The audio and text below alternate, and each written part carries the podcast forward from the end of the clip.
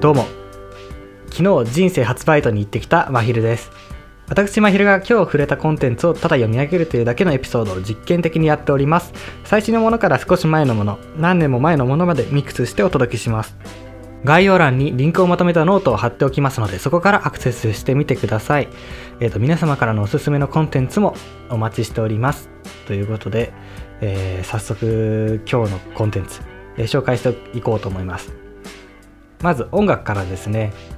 アコゴリラの東京バナナ2021という曲です。これね、まあ、アコゴリラというアーティストは今年知ったんですけれども、それはポップライフ・ザ・ポッドキャストというポッドキャストで知ったんですけれども、まあ、それからちょくちょく聞くようになって、まだあまり手を出していないんですが、えっと、最近耳にしたこの東京バナナ2021っていうのは結構衝撃的というか、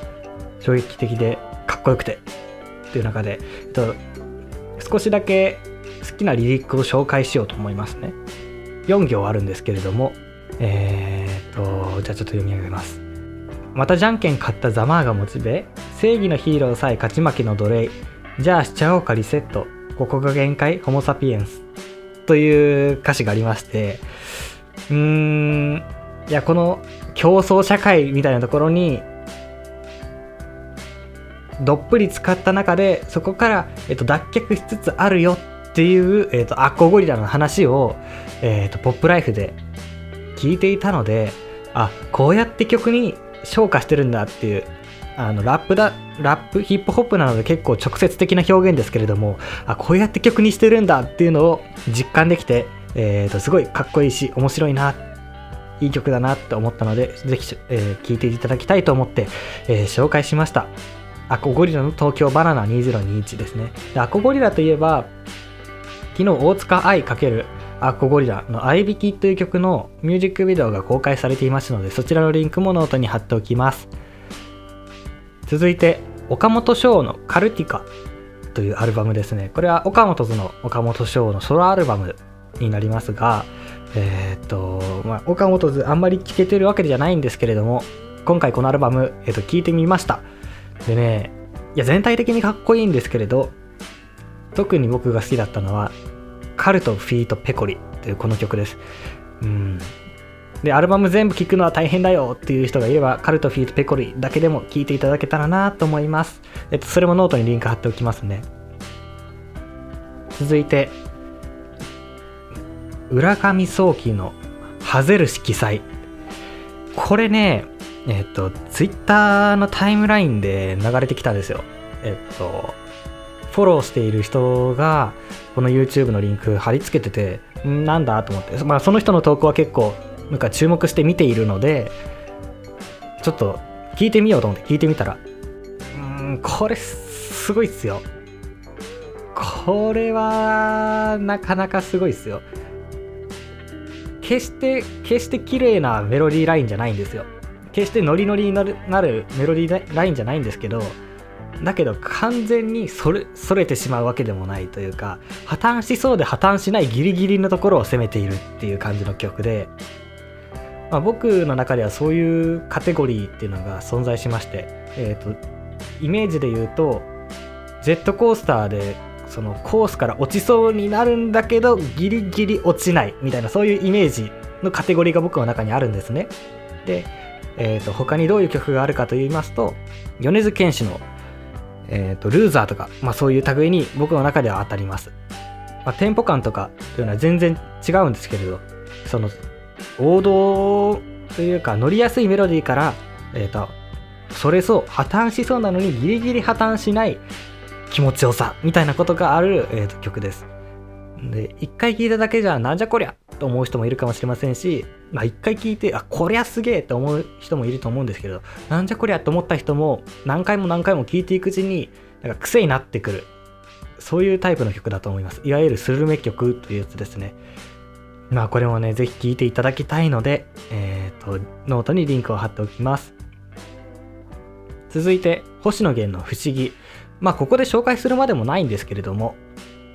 皆さんと聴いている曲だと思うのでここで紹介するまでもないと思うんですけれども、えっと、星野源の「オールナイトニッポン」で不思議に関する話をしていたのでじゃあちょっとここで貼っつけとこうかと思いまして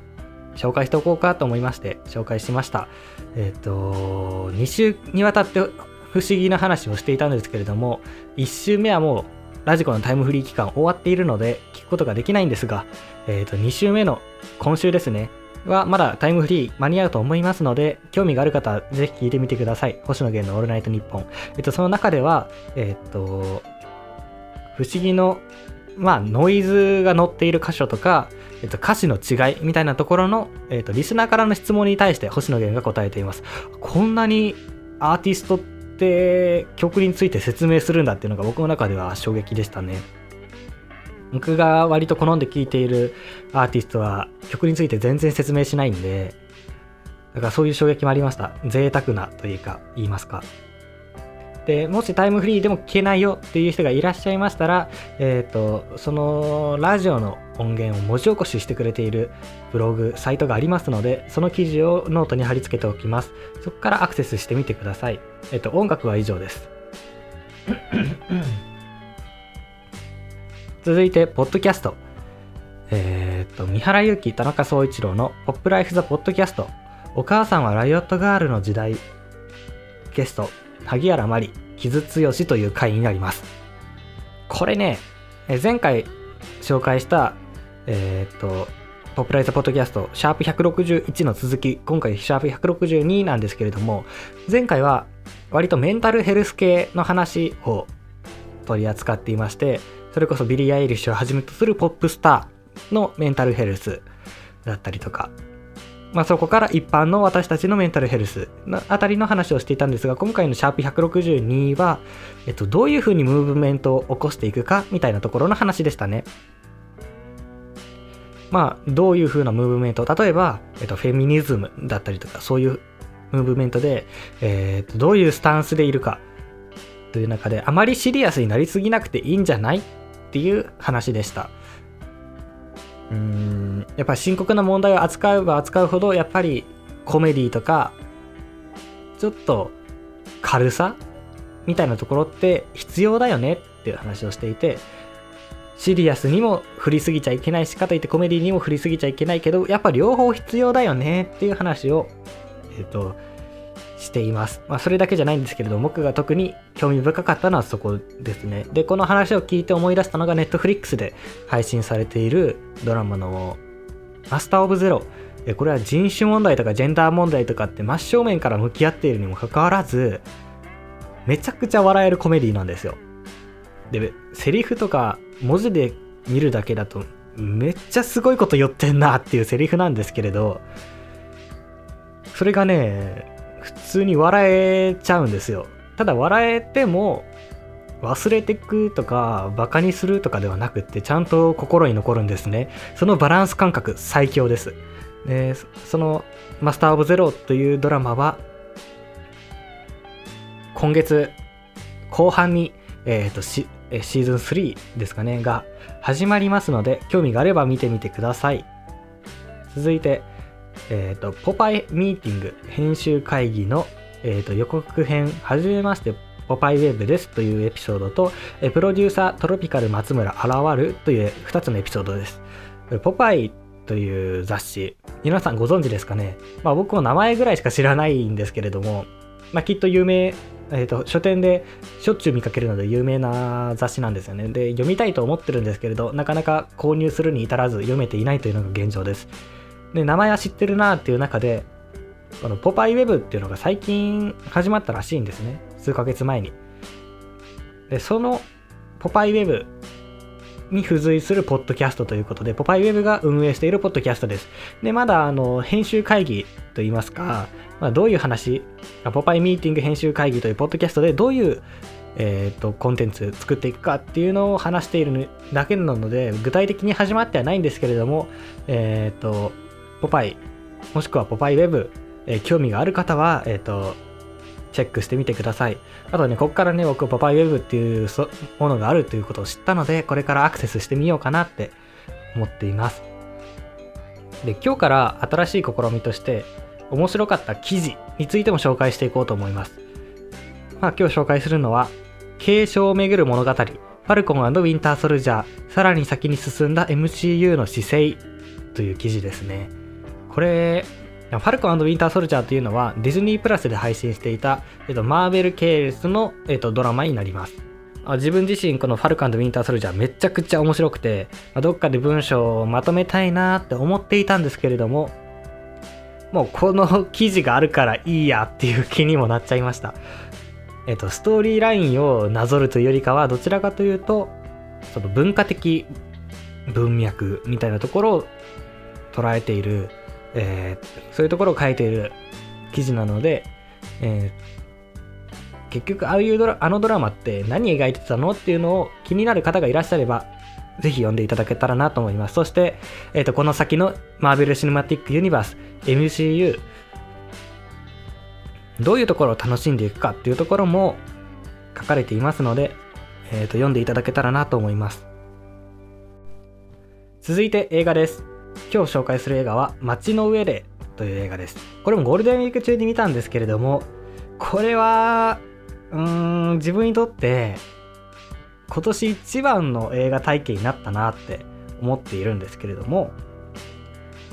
ね、話したいこととか思ったこととか鑑賞直後に書いたこといっぱいあるんですけれどもまあここで話すと長くなっちゃうのでえー、っと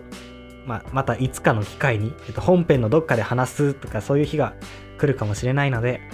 まあ、ここではちょっとお預けにしますね。でもまあ、この映画見に行くかどうか迷っていたんですよ。っていうのも、この映画の今泉力也監督の作品っていうのは、割と好きなテイストのものが多くって、で、公開されるために楽しみにしていたんですね。それこそ愛がなんだとか、あの頃とか最近の作品、えっと、結構楽しみにしていたんですけれども、まあ、あの頃は見れていないんですけど、好きそうなテイストなんだけど、なぜかハマりきれないっていうのを繰り返していたのが、えっ、ー、と、この今泉力也監督作品だったんです。だから今回の街の上でもうめっちゃ気にはなってたんですけど、映画館に見に行くのどうかなって渋っていたんです。でそんな中で、まあ、1ヶ月ぐらい経っちゃったんですけれども、僕が普段よく聞いているラジオリスナーさんがされているポッドキャストのミレニアムラジオというポッドキャストがありまして、それのミレニアムラジオシャープ12という回で、街の上での話をされていたんですね。で、ああ、もうこれはもう見に行かなきゃっていう最後の背中押してもらいました。